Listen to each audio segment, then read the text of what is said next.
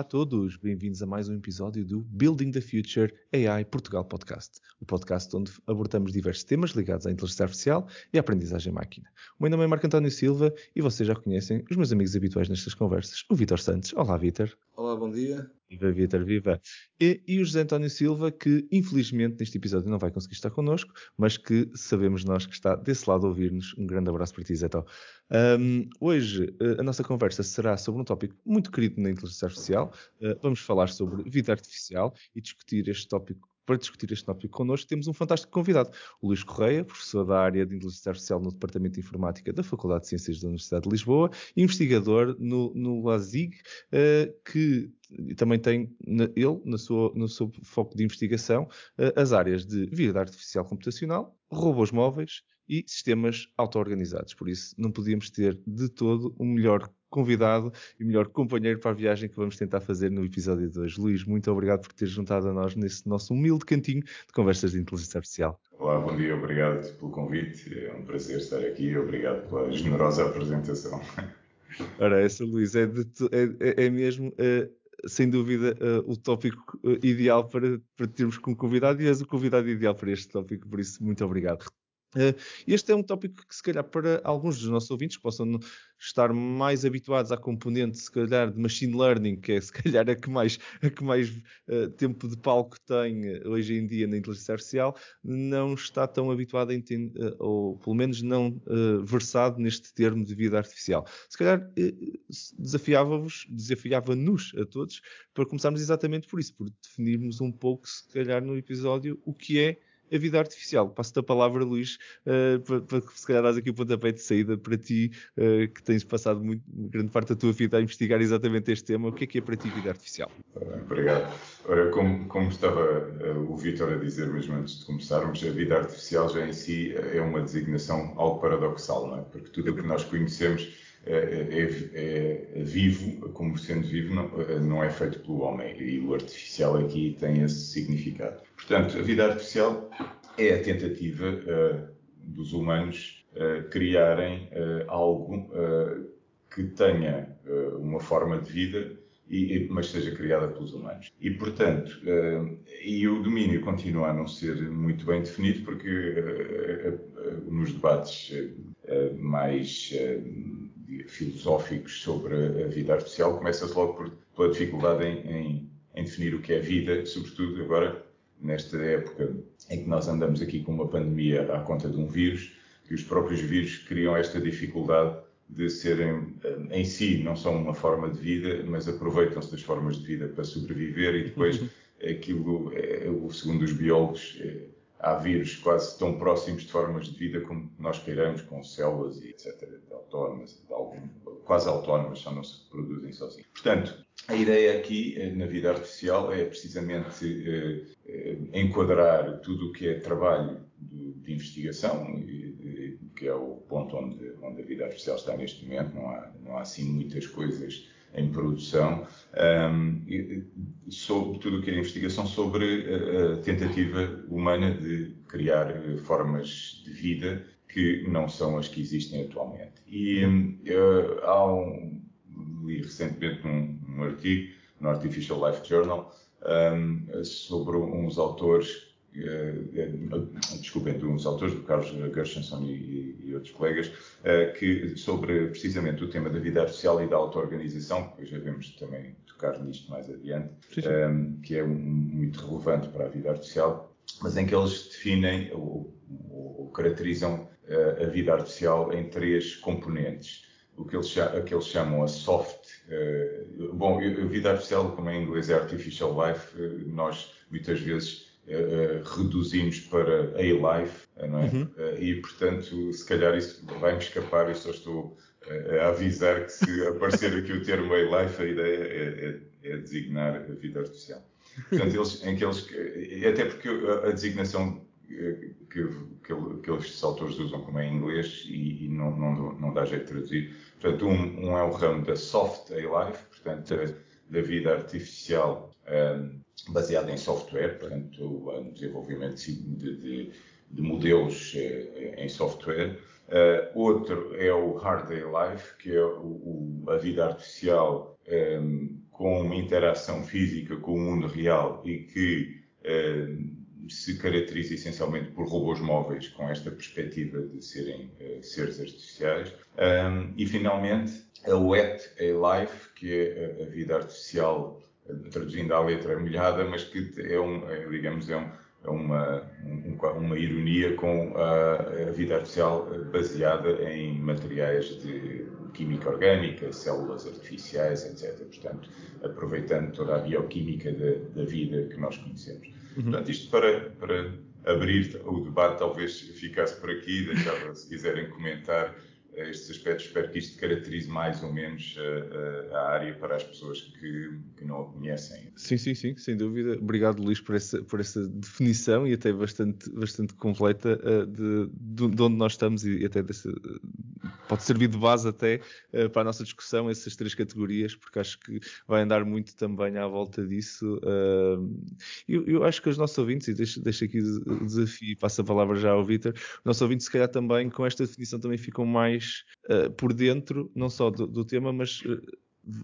há uma ligação grande com a ideia, o sonho da inteligência artificial uh, vendido por, pelos, pelos, filmes de Hollywood e tudo mais, que está muito dentro desta definição. Ou são robôs uh, que, que, vão estar na nossa, na nossa vida, uh, ou então será, será software de inteligência artificial. Eu acho que a parte onde é capaz dos nossos ouvintes não conhecerem tão bem, e também se calhar também está mais, mais no seu início, esta parte mais ligada à bioquímica e, e, e a, a, parte, a wet a categoria do Wet uh, A-Life que, que, que, estávamos a falar. Vitor, para ti, como é que tu vês uh, esta, a vida artificial nestas, nestas categorias e, se calhar podemos começar a, a, a, desbravar um bocadinho esse terreno por aí, que tipos de abordagens e desafios existem em cada uma delas para, para ser resolvidos ou que já estão a ser resolvidos? Força. Pois, eu, eu, enfim, claro que eu concordo com esta divisão que, que o Luís estava a fazer. Um, acho que, que, muitas vezes também, também se fala em, em, em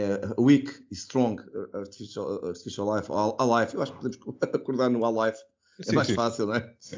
É a roga do Chris Malone, portanto, não é? Mas, um, mas o, o, que eu acho, mesmo antes de ir aqui aos, aos diferentes uh, às diferentes áreas de utilidade, porque é possível que a Artificial Live não é uma coisa meramente recreativa, portanto isto tem de facto utilidade. Eh, mas antes de ir aí, talvez falar ainda um bocadinho do, do que podemos talvez chamar a filosofia da, da, da vida artificial. Uhum. que é uma uhum. sub-área da filosofia da IA. Já agora com, opá, com grandes escritores uh, uh, da área da filosofia uhum. uh, a escrever já há anos sobre, sobre, esta área, que tem a ver um bocadinho com esta ideia de criar vida, porque supostamente, para quem é, é crente, quem cria vida é Deus, não é? Portanto, bom, se nós criamos vida, mesmo que seja dentro do computador, e, e importa perceber o que é que é vida, ou, ou se é que, que, alguém consegue perceber o que é vida, uh, não, é, não é exatamente claro, é? Portanto, o, o, que é vida. Uh, só para dar um exemplo, para um biólogo Uh, e estou-me a lembrar do, do, do Shapiro e do, do Feinberg, que eles diziam, bom, isto vida tem que ter carbono e tem que estar no meio aquoso. Bom, mas já há muitos anos, o Feinberg já morreu, há quase três décadas, não é? Uh, o que é que é vida? Bom, eu, é difícil perceber o que é que é vida. Uh, se calhar a melhor definição que eu conheço do que é que é vida é dada por, também, acho que podemos considerar um filósofo, que, que é a, a Lili Canessas, não é? Que, que diz que estar vivo é o contrário estar morto e vice-versa. Bom, se calhar, se calhar é, é, mais fácil definir uh, do que ir pelo Lili Canessas do que, do que ir pelo Solber, do Elliot Solber, também um filósofo de vida. Esta ideia de, de, do que é que é vida é difícil. Bom, uhum. o que eu acho que é interessante é que quando nós eh, criamos vida no, no, no, computador. A essência da vida dos programas informáticos é informação, tal como a essência dos seres biológicos também é informação.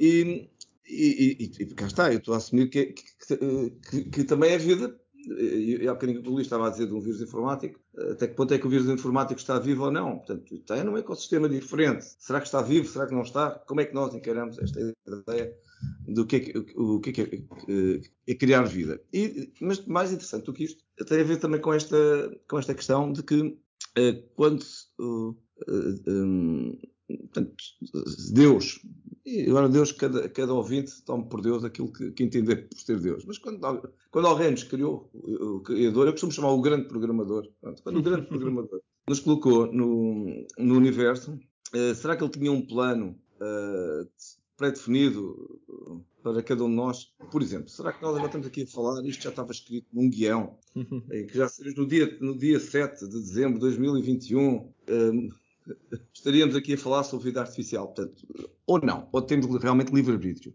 E se nós temos livre-arbítrio, significa que, independentemente do mistério da criação, uh, bom, nós decidimos o que é que fazemos. Bom, e essa é também uma, uma das coisas que eu acho que o Luís vai falar.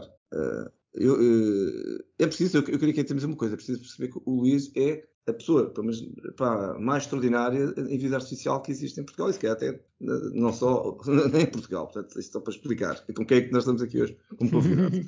Sem dúvida. Mas, uh, o, e, portanto, o que é interessante realmente na vida artificial é que também o, o, os, os, seres, os tais seres vivos, com ou sem aspas, conforme a interpretação de cada um, também eles de repente ganham, como é que é dizer, uma espécie de livre-arbítrio, porque uhum. começam a fazer coisas que nós declaradamente não programamos. Um, isso, uh, é, que a terceira que o Luís vai falar sobre isso, é, é, algo de muito, muito interessante. Depois, uhum.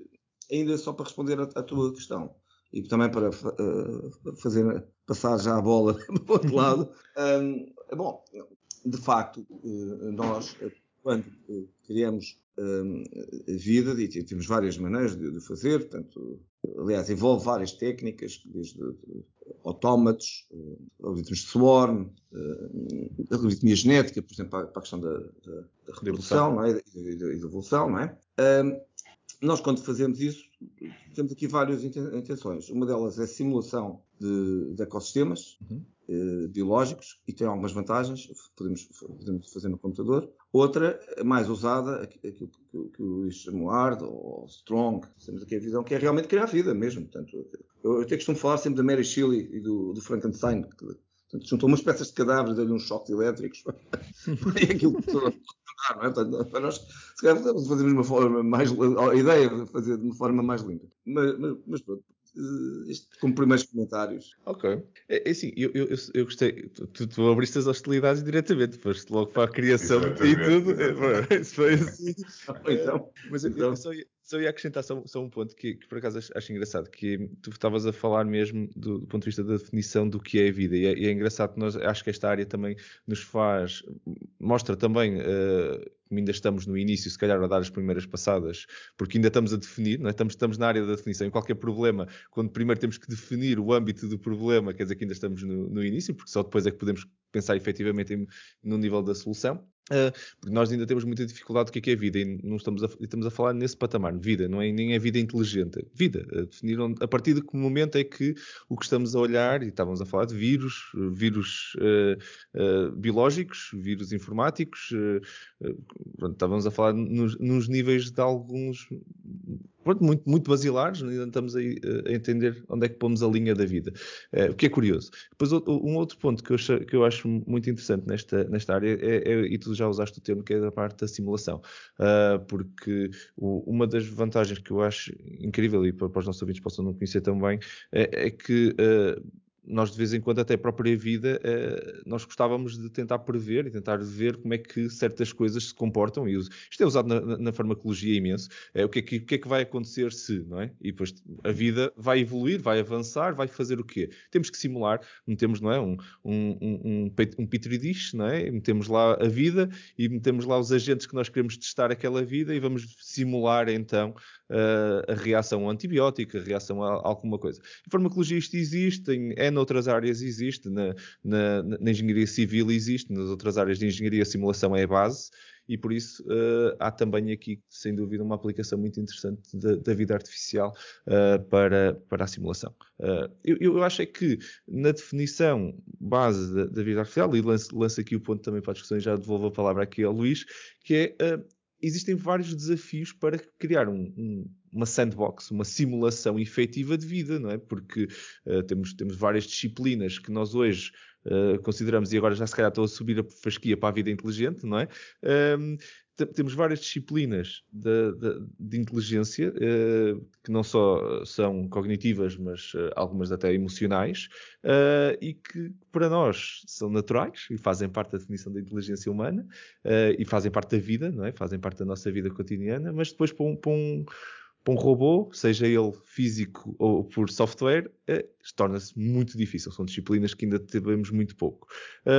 Luís, que, como é que tu vês este, este tema de, de criar? Vou, vou, vou, voltar ao, tema que, que, que o Vitor colocou, de, de, sermos Deus e, e, construirmos esta vida artificial, com todos os domínios que, que, têm, uh, que têm por trás desta vida. Não sei, como é que tu achas? Pois é, claro que isso, eh, do ponto de vista filosófico, isto é uma área onde, como o Vitor diz, já se escreveu muito sobre isto e se discute imenso, um, e, e, um, e, tanto mais que é, é, é, como a própria vida, não é? Que também é muito discutida já há muito tempo, ainda antes de pensar na vida artificial.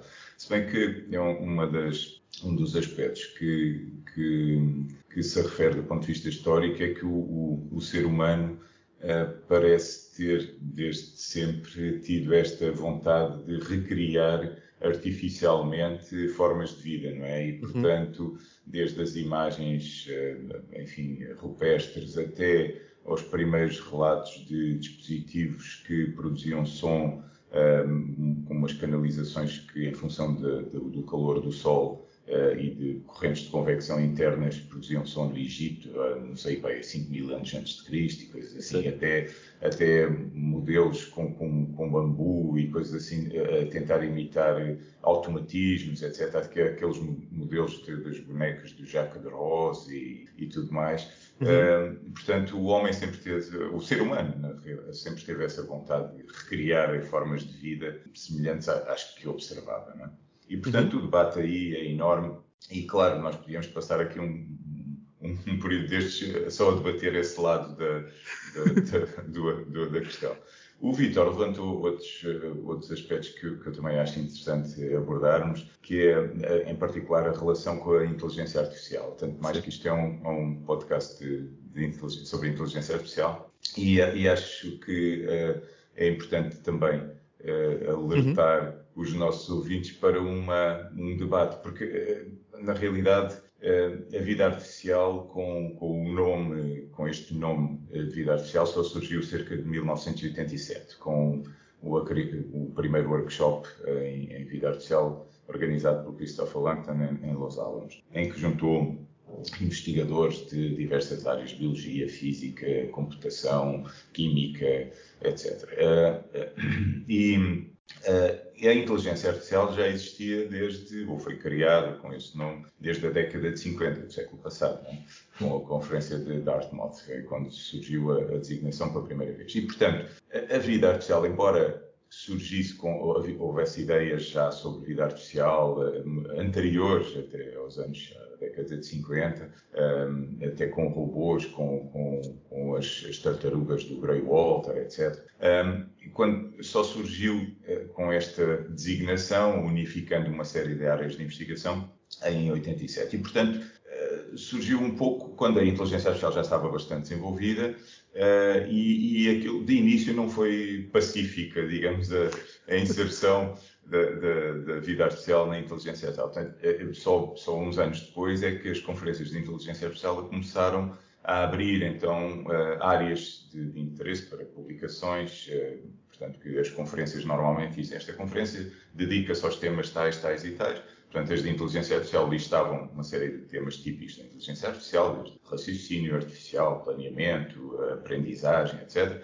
e só começaram a inserir também o tema de vida artificial uns anos depois, não é? Demorou uhum. um bocado. Mas neste intermédio houve quem, eh, com alguma felicidade, penso eu, tivesse eh, cunhado a, a vida artificial como uma inteligência artificial bottom-up, ou seja, de baixo para cima, enquanto que a inteligência artificial que se conhecia, entretanto, era uma inteligência artificial top-down, ou seja, de cima para baixo. E porquê? Porque a inteligência artificial eh, se preocupou desde o início, aliás, eh, foi uma das, um, um, dos objetivos criados logo nessa conferência de Dartmouth, era criar um, um, jogador de xadrez que fosse capaz de bater o campeão do mundo de xadrez. Né? Era um dos, dos desideratos da, da, inteligência artificial desde logo no início. E, portanto, isto é uma atividade altamente intelectual, não é? Eh, de tal maneira que depois a, inserção da própria vida artificial na inteligência artificial eh, foi um bocado forçada, como eu disse, porque houve assim algumas, algumas Uh, algumas discussões acesas, uma delas uh, muito uh, motivada ou criada pelo, por um investigador muito importante na área, em particular também na área de robótica, o Rodney Brooks, que até escreveu um artigo chamado o, o, com o título Os elefantes não jogam xadrez. É o, é o nome Elephants Don't Play Chess. Portanto, isto é um artigo que foi publicado e foi publicado numa conferência importante de inteligência artificial. E o que é que ele queria dizer com isto? É, apesar dos elefantes não jogarem xadrez, nenhum de nós duvida que os elefantes são inteligentes. Não é? Acho que não há a mínima dúvida em ninguém. E era isso que ele queria realçar. E, portanto, que no fundo o objetivo da inteligência artificial de eh, trabalhar em, em, coisas muito simbólicas, em prova de teoremas, em, em jogos, jogadores de xadrez, etc., etc., uh, que uh, não era a única forma como a inteligência podia ser produzida. E, em particular, ele e o Hans Moravec, uh, na, na, década de 80, propõem aquilo que na vida artificial, enfim, na inteligência artificial também, depois que, que se ficou conhecido como a, a que a, a corporização e a sobrevivência no mundo real eh, são necessariamente sinais de, de inteligência, de, de, formas de inteligência. E é muito curioso, eu agora vou fechar um bocadinho, talvez, a, a ponte, porque um, ehm, eu uh, tenho seguido desde o início os livros do António Damasio, não é? que uh, não, não, não começou por nada que se pudesse chamar vida artificial, ele começou por os primeiros livros do R.T. Carta, etc., neurologia, neuro, neurobiologia, etc., um, do, do, do, cérebro humano tem, e da cognição humana. Um, e, e, e, e, recentemente os livros dele têm começado a abrir para a área, em particular, da inteligência dos animais e da cognição animal, e aquela divisão que ele faz do, do, do proto-eu e, depois vai até ao, ao eu autobiográfico, são as três categorias que ele utiliza, o eu, em que o eu autobiográfico já se situa a si próprio no, no, face ao passado e face ao futuro, etc. Ele atribui essa capacidade também a uma série de animais e depois atribui capacidades também cognitivas e relativamente elevadas a uma série de outros animais e, curiosamente, num, numa, numa conferência que ele teve aqui, das últimas que ele teve aqui em, em Lisboa há uns anos, aqui na reitoria da, da aula magna da Universidade de Lisboa, ele um, fizeram-lhe uma pergunta sobre isso e ele eh, sobre essa questão e ele eh, disse assim bom eu neste momento paro nas pedras dizia ele relativamente à capacidade cognitiva porque é muito interessante também de ler aliás agora há um, há um eu, eu vou já calar porque obviamente já percebi que também abri aqui uma série de outras frentes não força força pá, não muito de debate, mas há um há um, uma área que que se chama uh, a neurobiologia das plantas, não é? E há um, em particular um investigador italiano que tem escrito muito sobre isso e até há livros traduzidos em português, um, em que ele mostra uma série de capacidades das plantas, desde até da mimese de outras, de outras plantas, em particular uma planta que é espetacular, que é numa pró próprio tronco, ou a partir de uma própria raiz, ela pode mimetizar outras plantas, a, a mesma planta pode mimetizar outras eh, que estejam na vizinhança, portanto, várias outras, não uma só. É uma coisa muito interessante. E tem uma série de outros exemplos de de aspectos que nos fazem eh, pensar que aquilo pode ser eh, uma espécie de, de, um, de um, primórdio de, de, inteligência, digamos assim. Uhum. Um, e, e, e, isto uh, tem uh, finalmente um, um ponto em comum, que é um ponto que eu acho que, vamos, que seria interessante também abordar aqui, que é o das, das propriedades emergentes que se notam uhum. neste, que o Victor aludiu um pouco en passant há bocadinho. Um, e que obviamente é um aspecto fundamental da vida e, e naturalmente da vida artificial.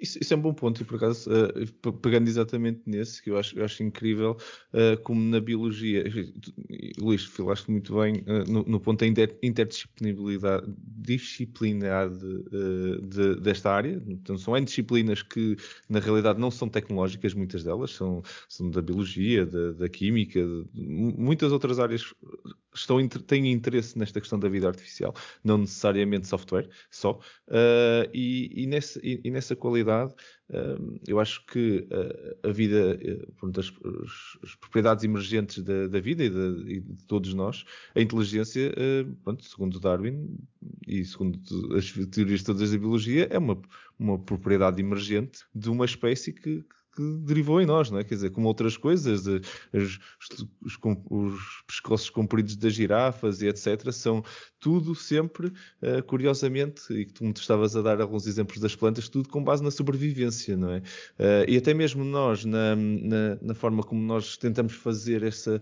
replicação em software, também é muito com base na sobrevivência, com, com base na, na replicação, na reprodução, que é um pronto, que é, que é o meio biológico, é o que nós conhecemos de, de, de criar vida, é a reprodução, é, a partir de, mas criar vida a partir de vida já existente. Né? Nós, aqui estamos a falar de a gênese. A gênese, pois é outro, outro tema também interessante nestas simulações, que é como é que nós geramos a primeira parte da vida. Mas o que estás a dizer é, é já assumindo que existe vida um, com tempo suficiente e com alguma pressão do ambiente, não é? do, do, do, do seja do Petri dish, ou seja, do que for que nós estamos a, onde estamos a criar a vida, dentro do nosso, nosso computador, dentro da área de simulação, nós temos que aplicar sempre alguma, alguma pressão, algum, alguma coisa que faz selecionar uns elementos versus os outros que vai, possivelmente, encontrar soluções para o problema que não existem antes. Uh, isto, é, isto, é, muito também ligado à, à, à componente de, que o Vitor também já, já, referiu, não é? De, de, dos, teorema, dos algoritmos ah, evolucionistas, não é? Uh, sejam, sejam eles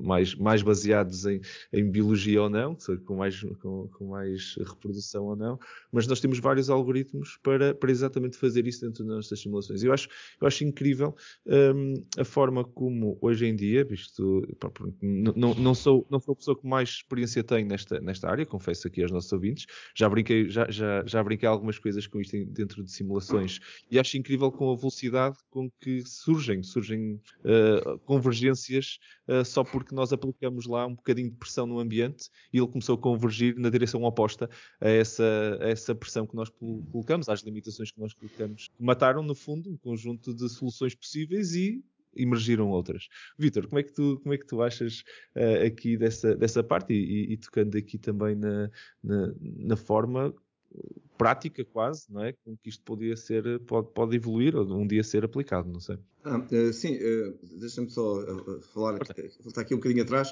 talvez, não, não tenho certeza onde é que ele estará.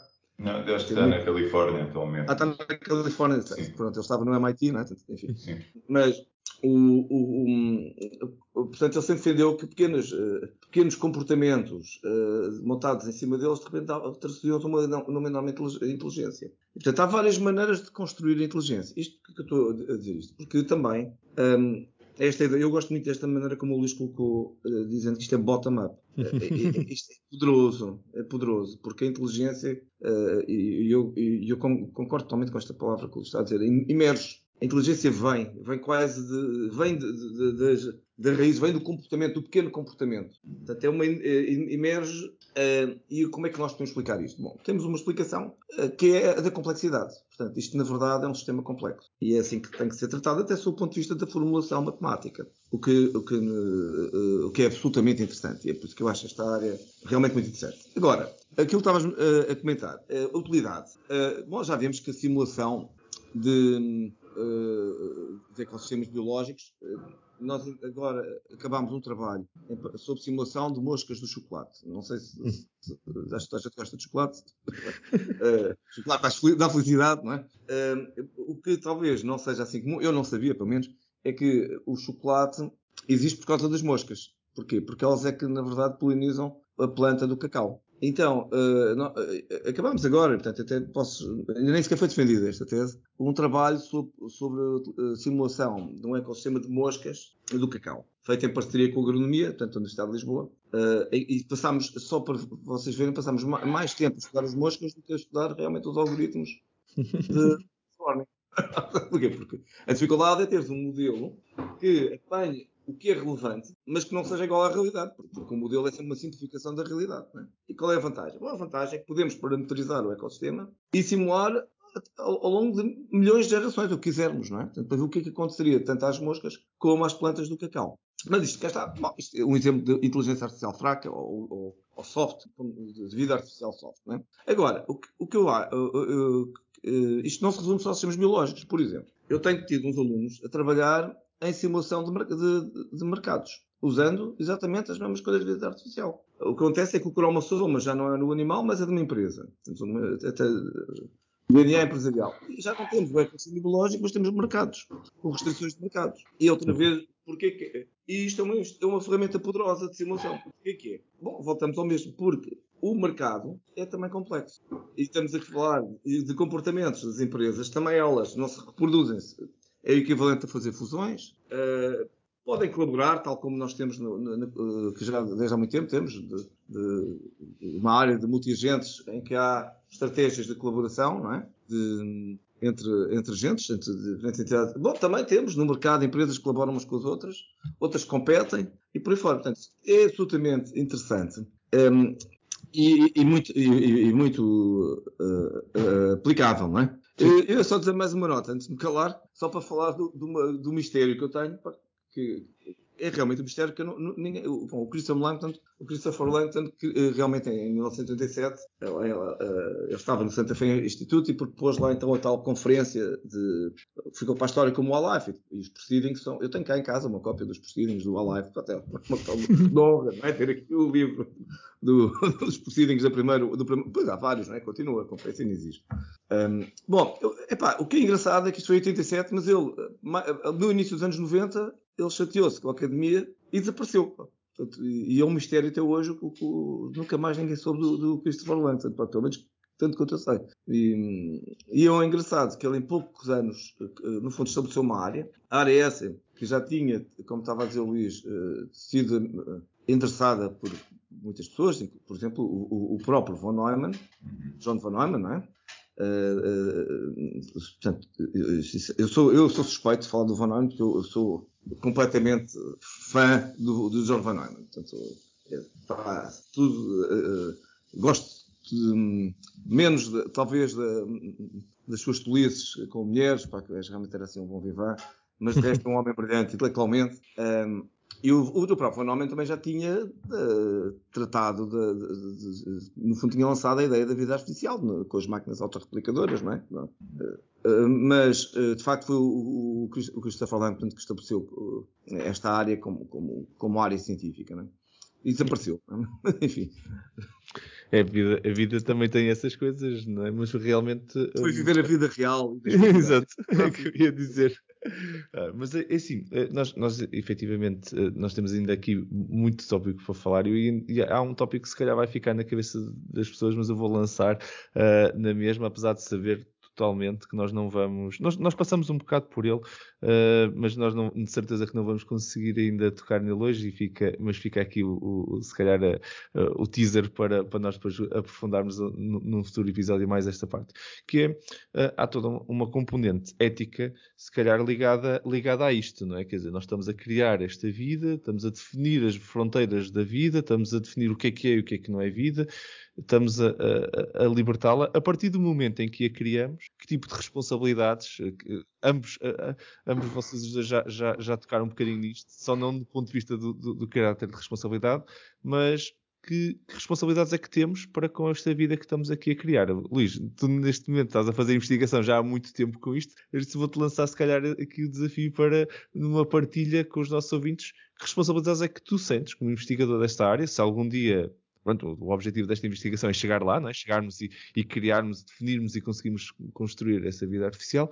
Uh, o que é que tu achas que estamos também a assumir uh, do nosso lado como espécie humana para, para com essa vida que estamos a criar? Pois, Marco, uh, bom, na realidade esse problema já se põe e talvez não na comunidade da vida artificial, mas na comunidade de, da biologia, bioquímica, não é? destas criações.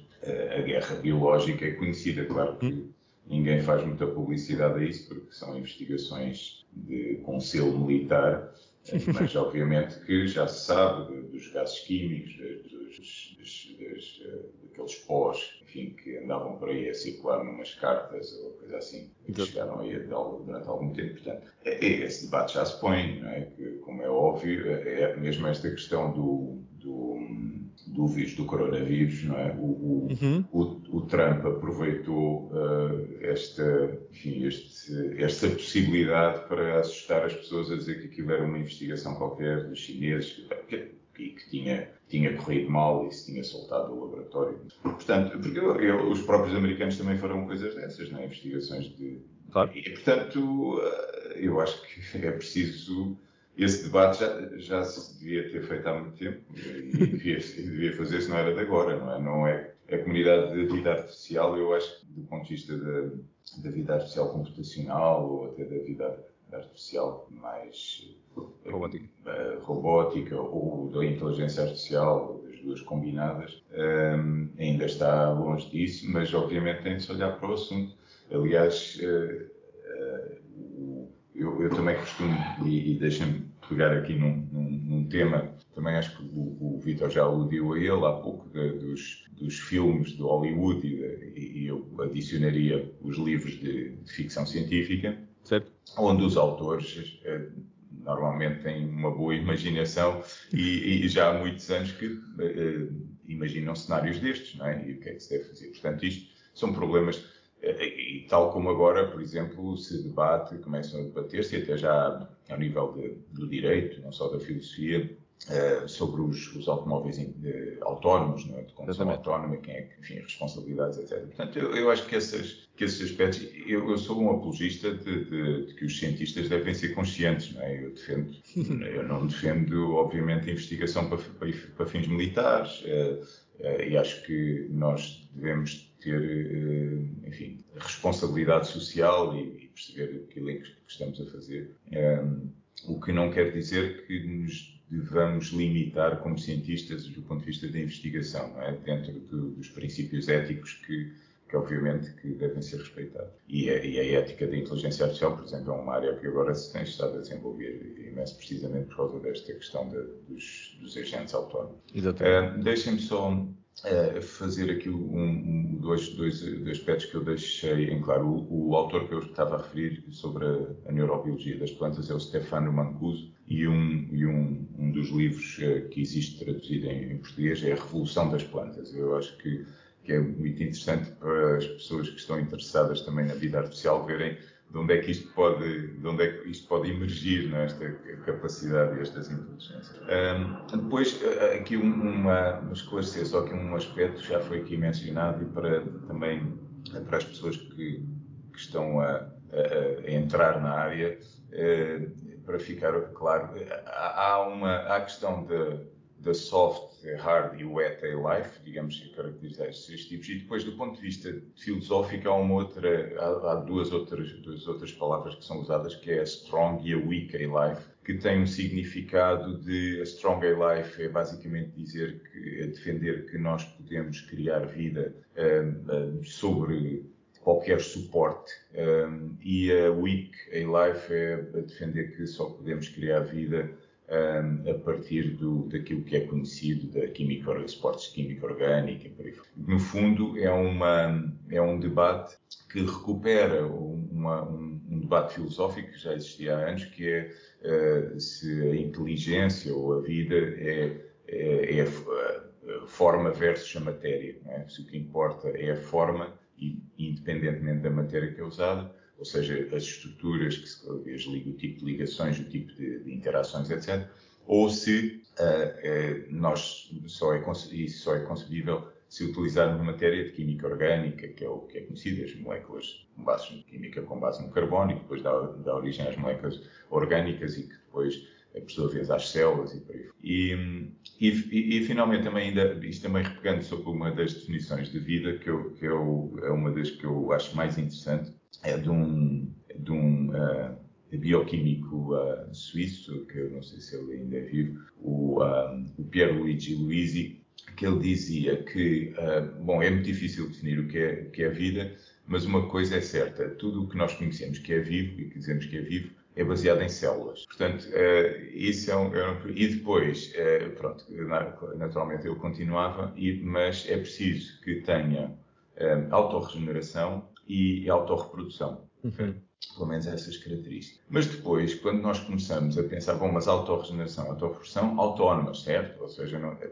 pois, mas aí depois vem a questão da autonomia. É? E como dizia um, um, colega meu aqui há uns anos, se nós eh, de repente tivéssemos a capacidade de pôr um ser humano em Marte, não é? E é, ele eh, é muito autónomo, muito autónomo, mas se o deixássemos lá sozinho não ia durar muito tempo, não é? Portanto, esta questão da autonomia também tem muito a ver com o contexto. Portanto, no fundo, se calhar a vida é algo bastante mais complexo que não apenas com uma forma de vida, mas só se concebe com, uma, com toda uma ecologia, não é? Por causa de, precisamente desta capacidade de alimentação, etc. Uh, ah, e, e, portanto, eu acho que isto, e no fundo, depois pode abre aqueles debates de, da Gaia, que é o, a, a, Terra como uma entidade viva, etc, etc. Uhum. Uh, enfim, uh, mas queria, só para também não deixar as coisas de um, de um ponto de vista muito filosófico, o Vitor já levantou aqui algumas, alguns exemplos, mas queria referir que a vida artificial tem tido uh, casos de sucesso do ponto de vista de ferramentas informáticas, em particular, já foram aqui referidos os algoritmos de Swarm, portanto, os algoritmos de enxame, que tentam reproduzir uh, propriedades do, dos enxames de abelhas, de formigas, de, etc. É? Enxames em termos genéricos, o, o, substantivo coletivo varia conforme as espécies em Portugal, não é? É, é de peixe, Ou, é um agora cardume, os algoritmos etc. culturais, não é? Os... Sim, é os, os algoritmos culturais, culturais, que também tentam sim, que tentam, uh, de algum modo, ah, reproduzir também esta ideia de dos indivíduos aprenderem uns com os outros e não aprenderem apenas sozinhos ou com base na, na genética, é? que Exato. também se pode considerar uma forma de aprendizagem, o que é chamada aprendizagem filogenética. Mas, mas, como eu dizia, estes algoritmos de enxame, como há um, há um dois muito famosos, que é o Ant Colony Optimization, ou seja, a otimização baseada em, é inspirada em colónias de formigas, e, uh, e o Particle Swarm Optimization, que é, o, é o, a otimização por enxames de partículas, em que estes enxames de partículas, na realidade, modelam mais sociedades eh, com uma interação tipo dos humanos, é? que têm vizinhos e que são influenciados pelos vizinhos, do que propriamente partículas físicas mas de algum modo combinam essas duas coisas. E os algoritmos evolucionários que modelam,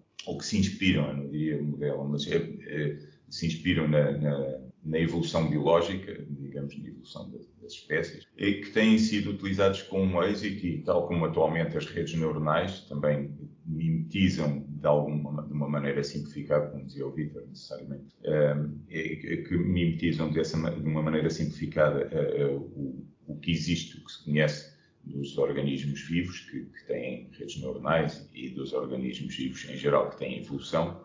E têm sido algoritmos usados com muito sucesso uh, em otimização, em problemas de otimização, em aprendizagem automática, uh, portanto tudo isto que nós conhecemos agora, que temos ouvido falar dos, dos jogadores um, eh, de xadrez, de Go, etc., mais recentemente, que com capacidades uh, sobre-humanas, no sentido em que têm resultados muito superiores aos humanos nesse tipo de uhum. jogos, foram, foram construídos com base em redes neuronais. Os algoritmos de otimização têm sido muito uh, utilizados para otimização, problemas de engenharia, otimizar rotas uh, de, de, de, planeamento, de, problema do caixeiro viajante, que é um problema de uma pessoa, de minimizar a rota de um, de um caixeiro viajante tem de visitar uma série de cidades uh, e depois há os multicaixas viajantes, etc. Estes algoritmos são muito robustos, em geral, os algoritmos evolucionários, ou seja, têm bons resultados numa generali na generalidade dos problemas de otimização, embora em cada problema específico, uh, os investigadores normalmente conseguem chegar mais longe do que o algoritmo, precisamente porque uh, arranjam uma solução que é específica para aquele problema, não é? Mas que depois, por isso, não é tão robusta. O facto de eles serem robustos quer dizer que nós duas aplicamos a um problema qualquer e obtemos uma solução de uma qualidade muito boa, uhum. que não quer dizer que seja a melhor. Portanto, eh, só para, para, também referir que a vida artificial tem tido, enfim, resultados que são relevantes e eu também costumo dizer, quando, quando uh, falo sobre este assunto, que os próprios investigadores de vida artificial também têm a responsabilidade de tentar ver em que é que a vida artificial pode ser, uh, quais são os problemas em que a vida artificial é mais útil, ou seja, em que é mais bem aceita e é mais relevante, porque há soluções, obviamente nós também, uh, do ponto de quem trabalha em investigação, certamente já ouviu dizer esta frase conhecida, não é que os investigadores tendem a, a focar-se tanto na sua área de investigação e a certa altura achar que esse, que esse tema de investigação, sobretudo quem trabalha em, engenharia, em áreas deste tipo, uh, de investigação em engenharia, que, que, essa sua investigação é boa para tudo, não é? E, portanto, costuma-se dizer uh, que, em, em, enfim, isto diz em inglês, mas em português também soa bem, que quem apenas conhece um martelo, tudo lhe parece um prego, não é? Portanto, se a pessoa a única ferramenta que tem, que está habituada é um martelo, portanto, uh, vai tentar resolver tudo à martelada, não é? Quer sejam parafusos, quer sejam pregos, pronto. E, portanto, eu, eu, não acho, eu não acho isso de todo acho que a vida artificial, apesar de investigo nesta área, e acho que a vida artificial é mais adequada para resolver um determinado tipo de problemas e não é tão adequada para resolver outros. E, portanto, eu acho que a responsabilidade, a nossa responsabilidade, como investigadores, eh, também é identificar esse tipo de problemas em que são mais, eh, é mais útil. Isto eh, cola um pouco à pergunta que tu me desafiaste no início, agora esta última, da responsabilidade dos investigadores. Obviamente, eu defendo que sim, embora acho que nós estejamos longe, mas acho que as pessoas devem ser interpeladas e aí, enfim, talvez termine com uma, uma chamada de atenção a um, um, uma situação que me parece que já, já se arrasta desde há muitos anos, desde que uhum. conheço, que é, de facto, a nossa sociedade uh, tem pouca informação científica. Nós, nós vemos a, a, a televisão, que é um, um, dos melhores espelhos da sociedade, Basta olhar para os concursos televisivos, não é? de chamados concursos de cultura geral, e tipicamente tem, culturas sobre, tem perguntas sobre temas literatura, história, música, cinema, teatro, não sei o quê, não sei o que mais, e depois ciência. É uma, é tudo. Não é? é tudo. Como se a ciência não é? fosse. Quer dizer, nós em ciências temos N ciências, não é? E, portanto, de facto, se as pessoas tivessem eh, mais, se o debate da ciência fosse mais presente na sociedade, era natural que esse tipo de problemas de responsabilidade dos investigadores, que não é só dos investigadores, é a responsabilidade da sociedade toda, os investigadores são, emanam também, são uma fatia da sociedade, tal como os políticos, etc. Por muito que nós não gostemos, somos, somos o reflexo da sociedade em, em que estamos.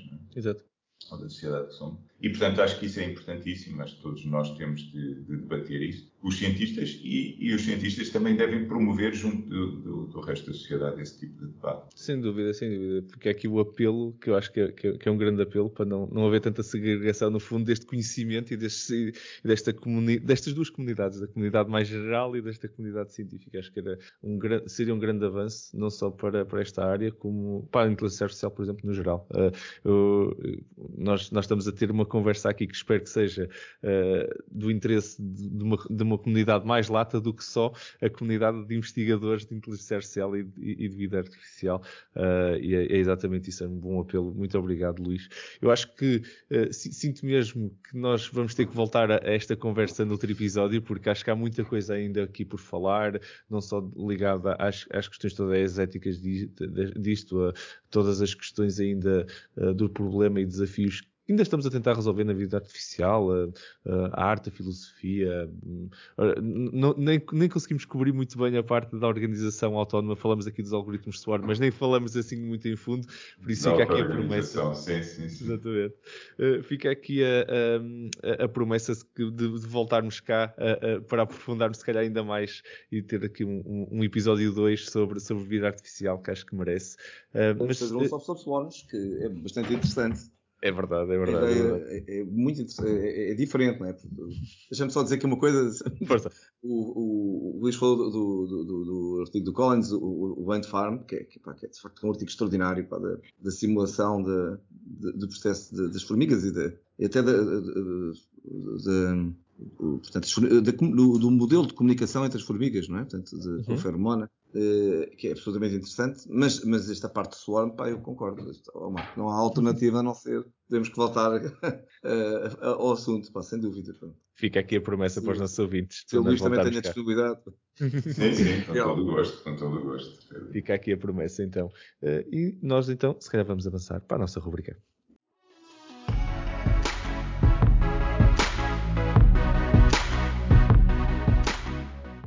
Bem-vindos à nossa rúbrica AI News, segmento que faz parte dos nossos episódios, onde cada um de nós vos traz uma notícia, ou artigo, ou livro, uh, algo que sentimos que, que, é, que, é, interessante para partilhar convosco uh, e que e deixamos os nossos comentários. Relembro sempre que as nossas, os nossos links ou artigos ou notícias estão todos publicados na descrição deste episódio para que vocês possam seguir e encontrar uh, e ler na íntegra o que nós estamos a falar. Hoje não, temos, não temos o Zé Tó connosco, mas temos o, o, Luís Correia que também se junta a nós na nossa rubrica hoje. Por isso vamos ter então três, três, três coisinhas para partilhar convosco. Luís, como nosso convidado, eu passo-te a palavra para abrir aqui a nossa rubrica de hoje. O que traz-te para nós hoje? Obrigado. Bom, eu, visto que estive aqui, estivemos aqui a falar sobre a vida artificial, gostava de, de sugerir um livro que não é uma novidade, mas que penso que tem uma ligação muito interessante com a vida artificial é um livro do António Damasio, O Sentimento de Si, um, e que é, toca muito com, com esta problemática da, da, vida artificial, na medida em que ele uh, analisa esta característica curiosa que o corpo humano, que é composto de uma quantidade enorme de células, em particular uh, as células neuronais, onde se tem uma importância muito grande para a construção da mente, Uh, e, e, e, onde isto, alguns, neste processo surge esta identidade deste corpo como um único, embora não haja aqui nenhuma célula em particular que, que se possa dizer um, ehm, que é, é, quem controla o corpo, não, é? não há, não há nenhuma, nenhuma célula que é responsável pelo corpo todo. Isto liga-se também, já agora, também para as pessoas que, que eh, quiserem eh, acompanhar a leitura do livro com um intervalo de um, de um filme de ficção científica, eu sugiro toda a série do, do Matrix, uh, Matrix, não é? em português, como se diz mais em Portugal, em que, em particular, o terceiro filme também tem esta problemática. Eu não vou fazer aqui nenhum spoiler, mas há uma cena no final em que há uma série de de máquinas que se, que se juntam num, num, corpo enorme e falam a uma voz, uma voz assim muito grave até, mas curiosamente não usam o, singular, não usam o eu, usam o nós. Ou seja, é um contraponto interessante sobre como a, um conjunto eh, de células, de um conjunto de células emerge essa identidade do eu, uh, e de um conjunto de máquinas emerge uma entidade do nós, mas que falam a, um, uma só voz e num único corpo. Acho que é um, uma, uma ligação interessante com a vida artificial. Muito bom ponto, muito bom ponto, Luís, e muito obrigado pela partilha.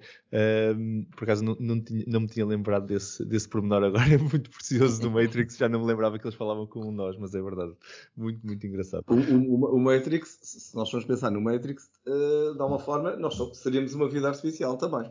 É, daí, é, é, uma, é uma, questão de perspectiva, é tudo uma questão é uma de perspectiva. perspectiva é? daí o grande programador que eu estava a falar há bocado, não é?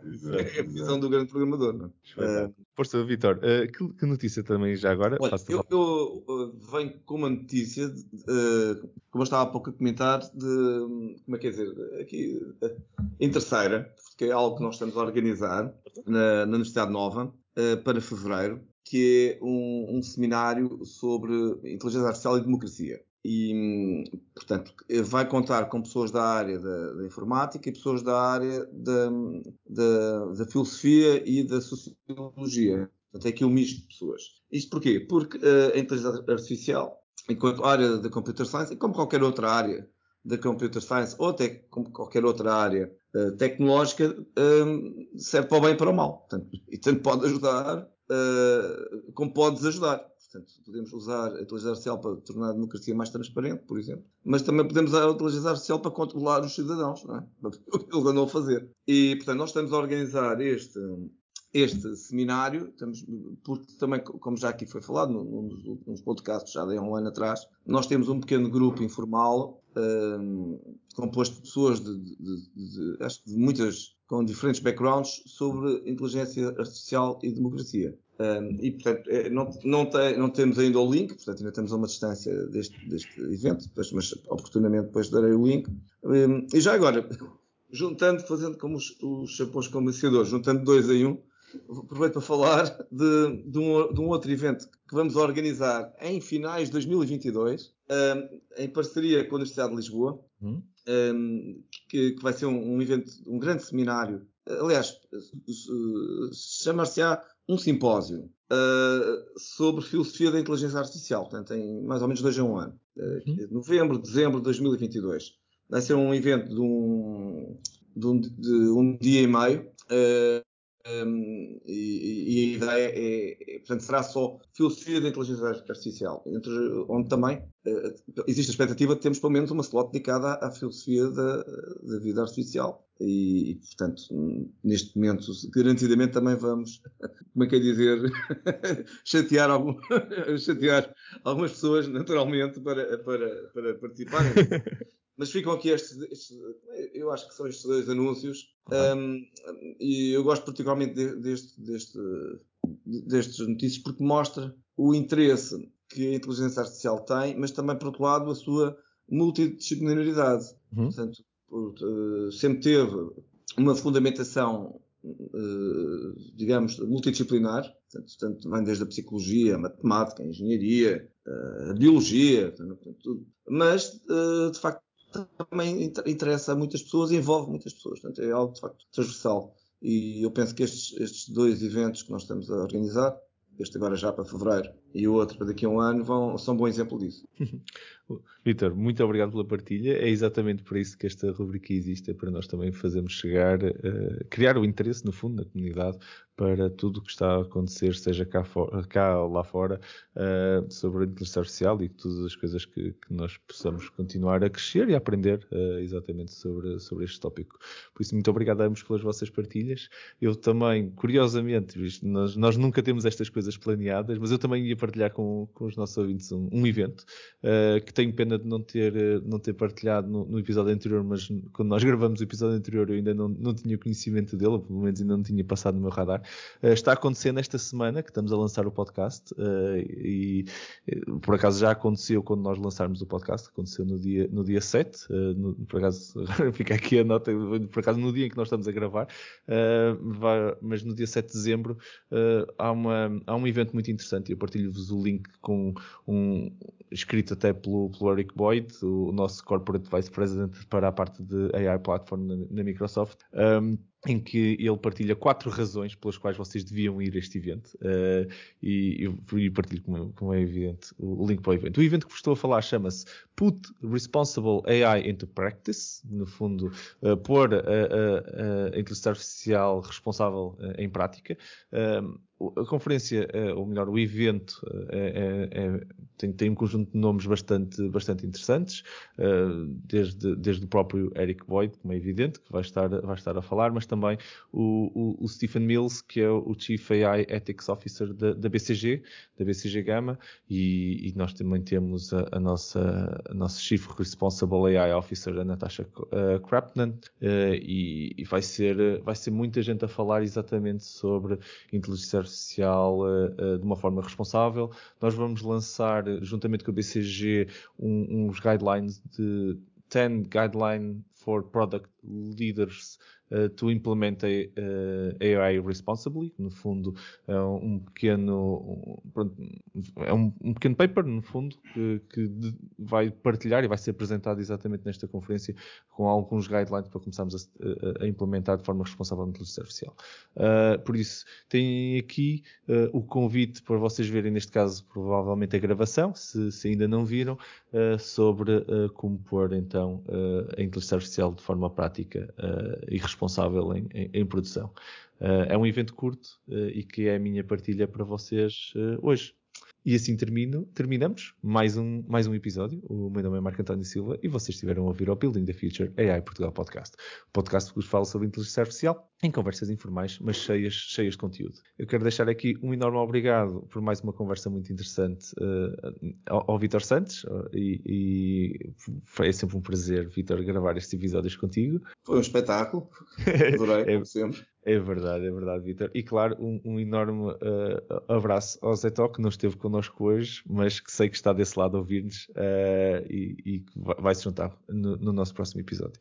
Uh, o, o, maior obrigado aqui hoje quero deixá-lo ao nosso ilustre convidado, uh, ao Luís Correia. Foi uma fantástica participação, foi um prazer enorme uh, ter-te, Luís, neste episódio e os, as tuas partilhas foram fantásticas para, para mim pessoalmente e de certeza para os nossos ouvintes. Muito obrigado por, por essa partilha. Eu é que agradeço. Foi um prazer, uma honra o convite e, e obviamente, eu tenho sempre muito gosto em falar de, da minha área de investigação, naturalmente, para mim foi ouro sobre azul e foi muito bom estar aqui convosco. Espetáculo. Espetáculo, Luís. Muito, muito obrigado. E de certeza que deixaste os nossos ouvintes também muito curiosos uh, e, e, sedentes demais. Vamos ter que, como estávamos a falar, voltar a este tópico para aprofundá-lo em mais detalhe no futuro. Um, eu deixo claro um enorme obrigado a vocês que estão desse lado a ouvir-nos. Uh, é para vocês que nós produzimos este conteúdo, é um prazer saber que vocês estão desse lado.